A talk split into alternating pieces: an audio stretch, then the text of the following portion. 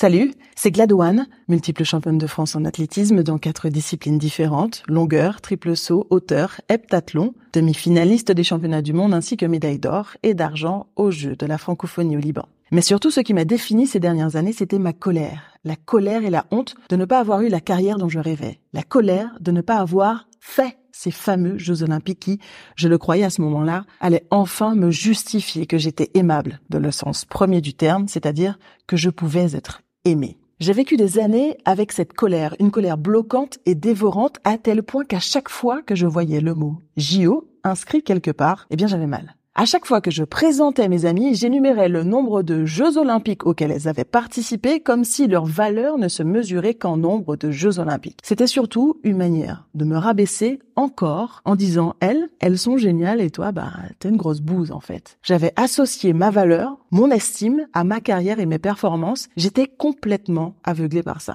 Finalement, ma carrière ne se résumait qu'à une perte de temps, un ramassis de quelques breloques sans valeur, à tel point que lorsque l'on me présentait en citant mon palmarès, c'était vraiment le sentiment de honte et d'imposture que j'éprouvais. J'étais en train de me faire passer pour une grande sportive, alors qu'en fait, il n'en était rien. D'ailleurs, si le podcast commence par mon palmarès, croyez-moi, il a fallu me convaincre de la pertinence de ce choix. Mais combien d'anciens sportifs de haut niveau ou pros sont en colère? Combien le dissimulent?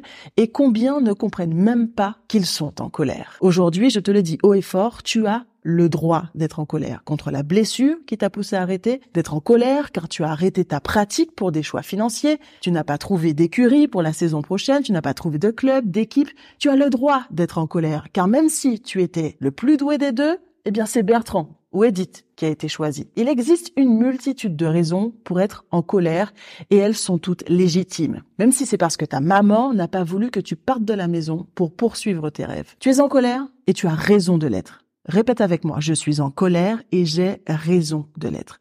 En vrai, la vie est injuste et le sport aussi. Tu connais la fameuse phrase qui dit Life is unfair, deal with it. La vie est injuste, fais avec. Maintenant qu'on le sait, qu'est-ce qu'on en fait? Attardons-nous quelques instants sur le mot émotion. Si on le découpe, il y a et d'un côté, puis motion, motion en anglais, qui veut dire mouvement.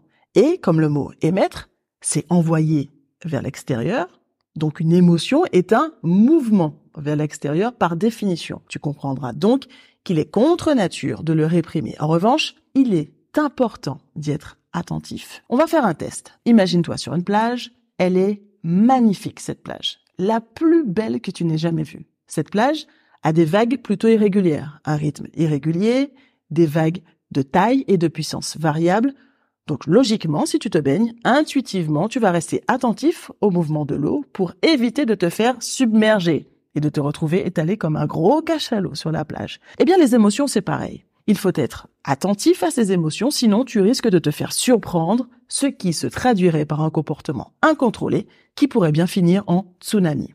Il te faut donc apprendre à y être attentif, car plus tu y seras attentif, plus il te sera facile de les identifier et de les différencier. Te déconnecter de ta colère, c'est te déconnecter de tes émotions ou d'une partie de ces émotions, comprenant également les émotions les plus agréables. Il faut comprendre une chose. Une émotion, c'est une réponse biologique, c'est-à-dire hormonale à une situation. Le corps répond en fonction d'une situation. Il ne sait pas différencier une émotion agréable d'une émotion désagréable. Alors lorsque tu décides de tout couper, eh bien il coupe tout sans différencier l'agréable du désagréable. Beaucoup diront colère égale négatif, qu'il faut la réprimer. Moi, je dirais, c'est génial que tu sois en colère. Maintenant, tout dépend de la manière dont tu vas gérer cette colère. Déjà, comprendre que tu es en colère, c'est un bon début, même si tu n'en as pas encore identifié les raisons. Une fois la colère, la douleur, la gêne, la sensation désagréable identifiée, comme au moment le plus dur de l'effort à l'entraînement, accepte-la comme un processus normal et naturel. La rejeter la rend encore plus douloureuse. Nous sommes 80% de nos pensées inconscientes. En fait, quand on ressent de la colère, c'est qu'il y a une bonne raison. C'est comme un bébé qui pleure. C'est que nos émotions souhaitent nous faire passer un message. Et c'est tout. C'est un message désagréable, certes, mais utile. Il existe plusieurs méthodes pour ne plus souffrir de sa colère. Celle de la feuille, qui est très efficace, mais je te partage celle qui a fait ses preuves pour moi, car elle est rapide, je peux la mettre en place où je veux, quand je veux, de façon discrète et autant de fois que je le souhaite. Je me dis, OK, t'es en colère, mais pourquoi? Qu'est-ce qui te rend en colère? Je prends ce temps et même si je n'en connais pas les raisons tout de suite, je me dis accepte-le. Je prends une grande inspiration et je souffle en imaginant que j'expire ma colère et je vous jure que ça fonctionne. Et si quelques heures plus tard, je ressens encore la douleur de la culpabilité d'être en colère, eh bien je recommence encore et encore. C'est une action qui dure entre 10 et 15 secondes. Ça a l'air anodin, je sais bien, mais ça fonctionne. Et si tu n'y arrives pas dès le premier essai, n'abandonne pas et réessaie. C'est comme tout, il faut de la pratique. Le simple fait de ne plus rejeter cette émotion commence à m'apaiser. La colère est l'expression d'un sentiment désagréable, mais pas négatif. C'est un moyen de défense primitif qui nous permet de réagir. Elle est utile pour poser nos limites. Il est donc important de l'écouter et non pas de la bâillonner. Je te donne un exemple. Un enfant à qui l'on interdit de jouer avec une prise électrique se met en colère parce que tu entraves sa liberté. Par bienveillance, tu vas tenter de lui en expliquer les raisons. Maman ne peut pas te laisser jouer avec la prise électrique parce que tu risques de te faire très mal. Vous entendez la colère de l'enfant, vous la comprenez, pourquoi ne pas en faire de même avec vous?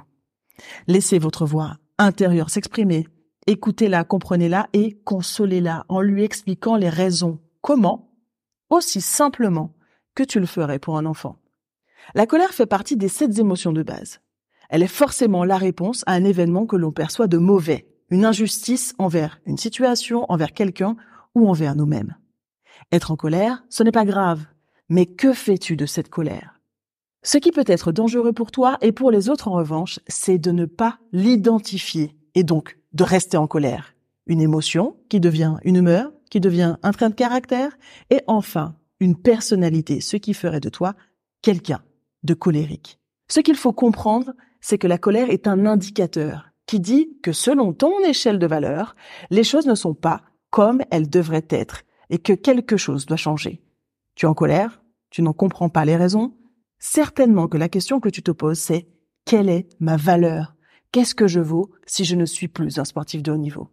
La colère est l'amorce du changement. Elle est la bonne nouvelle. L'état dans lequel tu te trouves ne te convient pas et tu veux changer.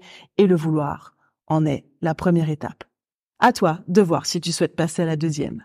C'est la fin de ce podcast. Tu n'es pas obligé d'être d'accord avec mes propos. Ce n'est d'ailleurs pas le but.